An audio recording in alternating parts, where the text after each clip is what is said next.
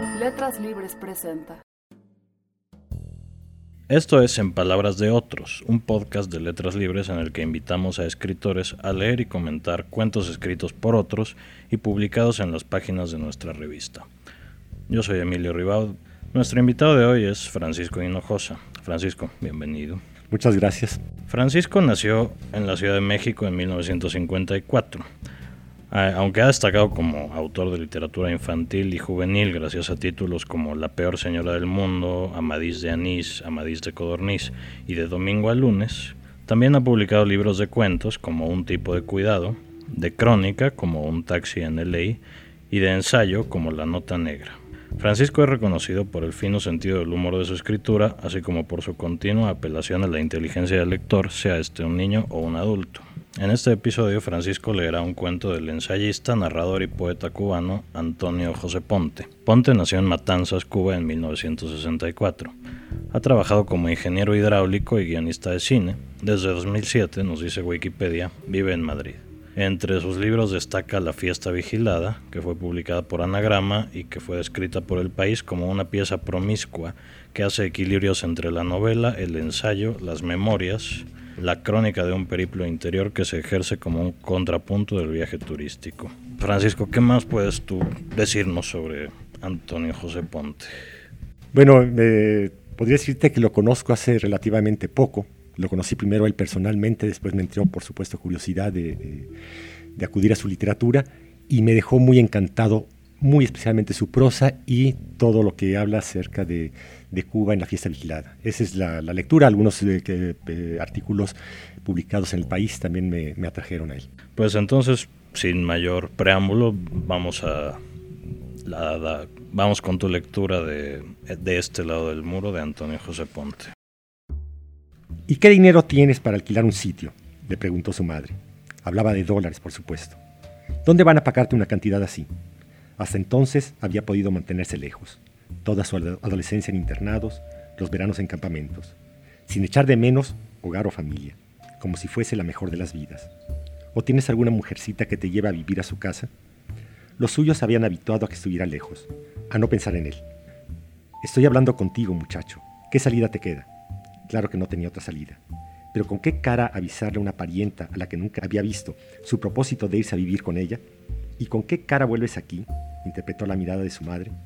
Me parte el alma levantarme de madrugada y encontrarte en el piso como un perro, fue lo que ella dijo. La vieja tendría unos setenta y tantos años y a pesar de vivir sola ofrecía un aspecto cuidado, salvo por el pelo, cortado a tijeretazos. ¿Sabes que conservo la misma graduación del año 57? preguntó a propósito de sus gafas. Lo veo todo exactamente igual que entonces. Su vestido era tan sencillo como una bata de dormir. ¿Qué nombre más raro te han puesto? hizo notar. Es uno de esos nombres modernos, ¿no? Él asintió. Nos dan la sorpresa de traernos a este mundo, así que pueden colgarnos el primer nombre que se les ocurra. Temió que la vieja parienta fuera a extenderse a propósito de su madre, pero ella solo hablaba en general. Puedo saber cómo eres, dijo. Le faltaría imaginación a toda la parentela que a ella no. Eres un bicho raro. Un bicho raro, alguien capaz de dormir en el piso. ¿Y cuándo vas a contarme qué te ha hecho venir a conocerme?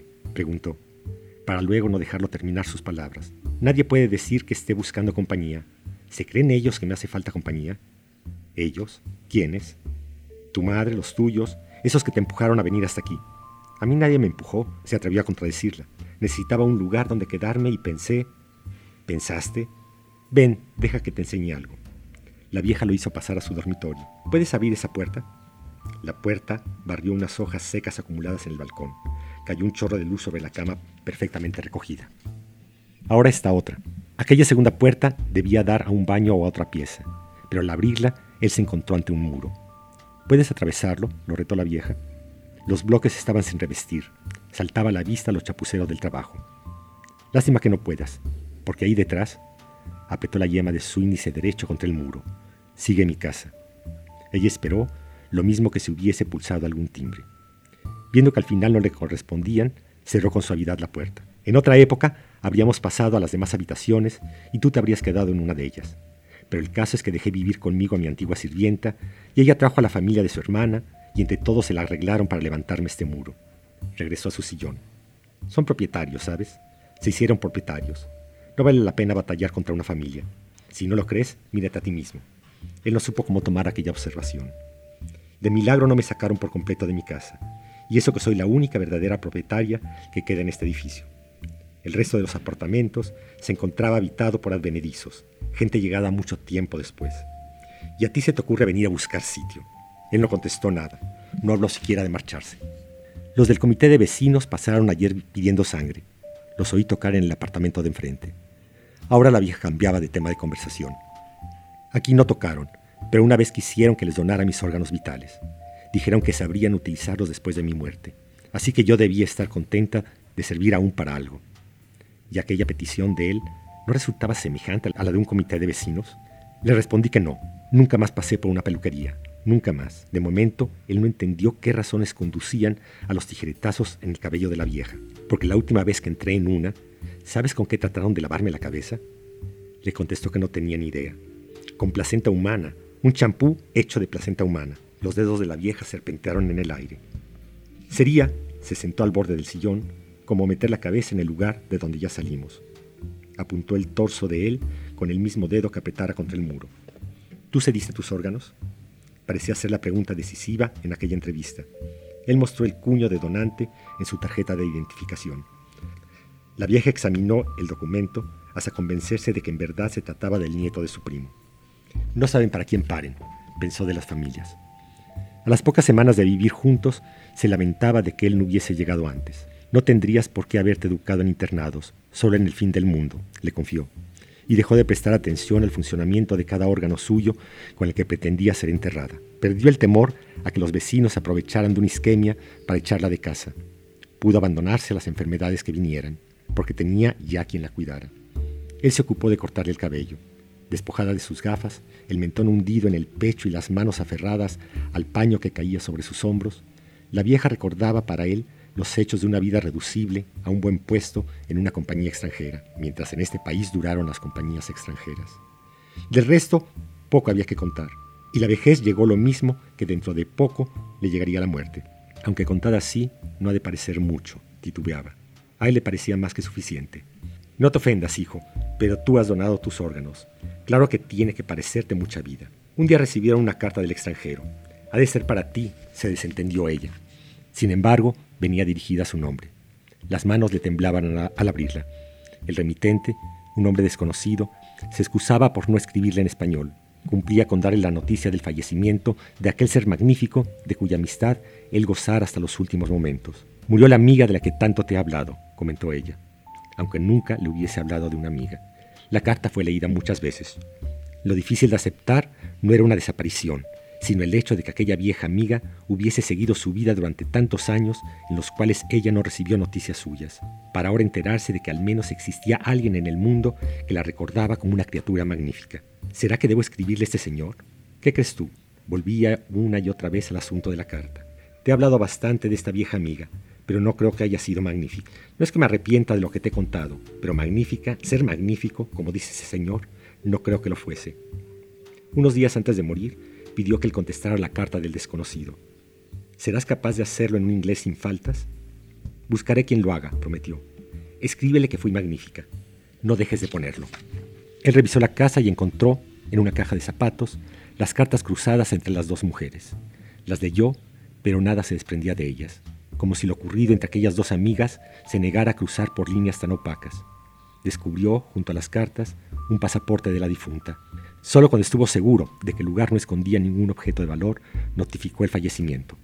Llamaron a la puerta y al abrir, él se vio cara a cara con la antigua sirvienta de la casa. Los perros maltratados tenían ese mismo aire, ese encogerse a la espera de lo que pudiera caerles encima. En voz baja, para no ser oída del otro lado del muro, la mujer anunció que estaba allí para vestir a la señora, porque desde la noche anterior había sentido los pasos de la muerte. Poco importaba que el cadáver estuviese preparado ya, ella sabía cuál vestido ponerle. La dejó pasar, oyó desde la sala sus forcejeos con el cuerpo de la muerta, creyó escuchar el chasquido de un beso. Ya está. La antigua sirvienta pareció preguntarse si debía estrechar la mano del joven. Al final se escabulló sin hacerlo. Los dos volvieron a encontrarse en cumplimiento de una citación judicial. Escoltada por su hermana y por los hijos de su hermana, la antigua sirvienta reclamaba la totalidad del apartamento. Negó haber mantenido conversación con aquel joven. Nunca en su vida lo había visto. Tampoco había oído hablar de él. qué clase de pariente podía ser quien nunca visitara a la difunta. Él debió reconocer entonces que no hubo un beso en la despedida entre sirvienta y señora. Lo que él tomara por un beso había sido el ruido de la puerta que daba al muro entre ambas casas.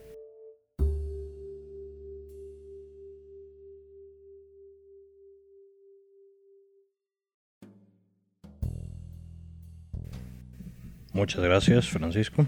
Em, de, primera observación, ¿qué, es, ¿qué sabor te deja este cuento? Bueno, conociendo lo que conozco de la obra de, Ponte, por supuesto me remite, a, Cuba y me remite a uno de, de las cosas que más habla, que es La Habana, ¿no? y las ruinas que son La Habana.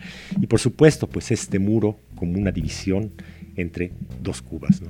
Esa sería como la primera impresión que me dio, como una alegoría que hace en esta, esta división, este muro que pone entre dos maneras de ser cubano.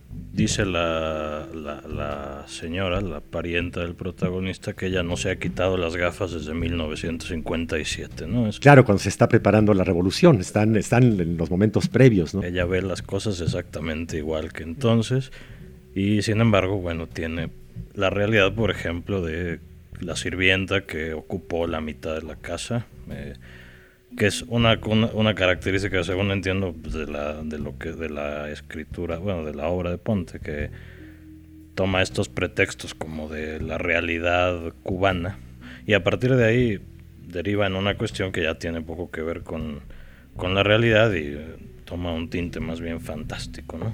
Cierto, y bueno, en una primera instancia también me remitió a Casa Tomada de Julio Cortázar, ¿no?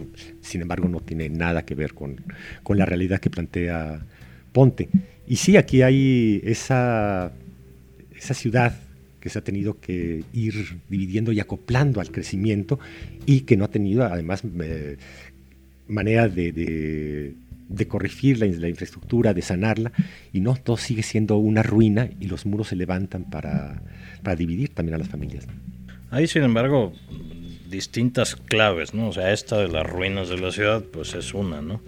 hay otros elementos. Está toda este, esta insistencia de la señora con la donación de órganos, con el tema del shampoo de placenta, que dice que sería como meter la cabeza en el lugar de donde vinimos, el cabello cortado a tijeretazos. Creo que sigue hablando de, una sociedad dividida, muy dividida, ¿no? Eh, hay ciertamente esos elementos más y al final este otro que, que es el beso, ese beso que creyó ir entre los dos mundos, que además no conocía, él este, estaba siendo partícipe apenas de esos dos mundos, eh, y que finalmente interpreta que no hubo tal, no existió ese beso. Y también este, esta carta que le llega, que ella no sabe bien bien, no recuerda bien bien a esa amiga, y que le hace solamente pensar que ella también tiene que ser magnífica, ¿no? Como, la amiga lo dice, y le pide al, al pariente que lo, que lo escriba por ella, ¿no? toda esta atmósfera, ¿no? La atmósfera como, pues sí, de la ruina, pero no es solo la ruina eh, del espacio físico, sino la ruina física del, propio personaje de la señora, ¿no? Sí, y, al principio sí hay un poquito de confusión, la, la, primera vez que lo leí, estaba hablando primero con la madre, la madre le dice, bueno, pues tú duermes en el suelo como un perro, ¿no? Y él decide irse con, la, con esta pariente, y esa transición a veces no sabíamos con quién estaba hablando hasta que ya nos damos cuenta que sí, que viajó y está con la pariente esta y que finalmente, pues en el lugar que pueda acomodarse, ya que la la casa está tomada, pues se tiene que acomodar ahí y lo acepta al, fin y al cabo, ¿no? Tú leíste La fiesta vigilada. ¿Hay paralelismos más allá de este tema de, de las ruinas entre ese libro y este cuento? Pues algo que me sorprendió de, la fiesta vigilada sí es esta combinación que hay entre narrativa, memorias, crónica, un poco de esto que se llama autoficción ahora en, España, y, ensayo. Esa, esa combinación tan bien acoplada fue quizá una de las cosas que me dejó más encantado, de, además de toda la referencia que hace a, Cuba como esta, este país eh, en ruinas, que no ha sido bombardeado, que espera ser bombardeado siempre, el discurso dice que siempre va a ser bombardeado por los estados estadounidenses, pero que parecería que fue bombardeado por, este, por el estado en el que se encuentra. ¿no? Fue una de las cosas que me llamaron mucha atención, y una prosa realmente muy clara, muy limpia, muy atractiva, muy legible, ya muy fuera de estos bombos y platillos que, que de, del Esama Lima, ¿no? Ya es una generación muy distinta, creo.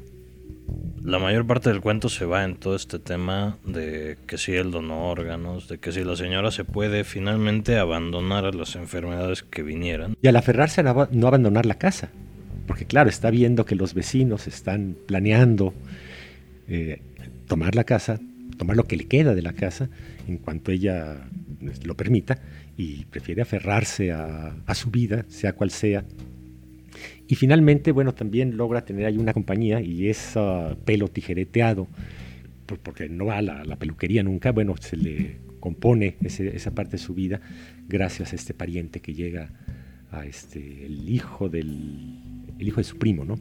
Que llega auxiliarle en esto y toma así alguna parte así de su final. El nieto de su primo, me parece que también esas pequeñas claves que va dando como para que entendamos la situación, pero tampoco nos la deja del todo clara al final.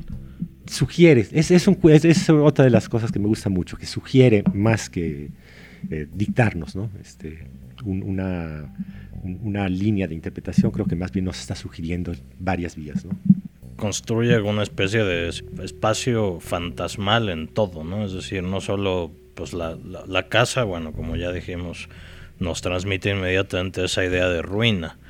También la, la señora también es una especie de fantasma del año 57, quizá para mayor precisión. Luego llega esa otra carta del, del, de la amiga muerta, otro fantasma porque no es una historia de fantasmas, pero de alguna manera el resultado es que nos queda como un panorama fantasmal. Y él habla de alguna manera de esos fantasmas en la vista vigilada, en tanto que él fue en, Cuba, fue expulsado de la Asociación de, de Escritores y ya no se le permitía publicar, lo único que, podía hacer era para sobrevivir, era traducir y se convierte por lo tanto en un fantasma. Habla de esos fantasmas que existen este, en distintas literaturas. Entonces también aquí ese, ese, eh, ambiente fantasmal creo que lo remite mucho también a su propia obra. ¿no? Y finalmente es eso, el cuento se llama Del otro lado del muro y sin embargo nunca sabemos qué es lo que está pasando del otro lado del muro. Y también no sabemos mucho porque el narrador no quiere hablar el narrador nada más escucha, de vez en cuando interviene, deja que los demás hablen y se expresen, y su silencio es el que estamos interpretando, ¿no? ¿Qué es lo que está viendo él y qué es lo que está sintiendo? Eso nos lo deja a nosotros. Muy bien. Pues bueno, a menos que haya algo más que quieras. No, pues eh, agradecerte la, la invitación. No, pues muchas gracias a ti por tu lectura, por esta plática. Yo soy Emilio Ribado y esto fue En Palabras de Otros, un podcast de ficción de letras libres. Gracias.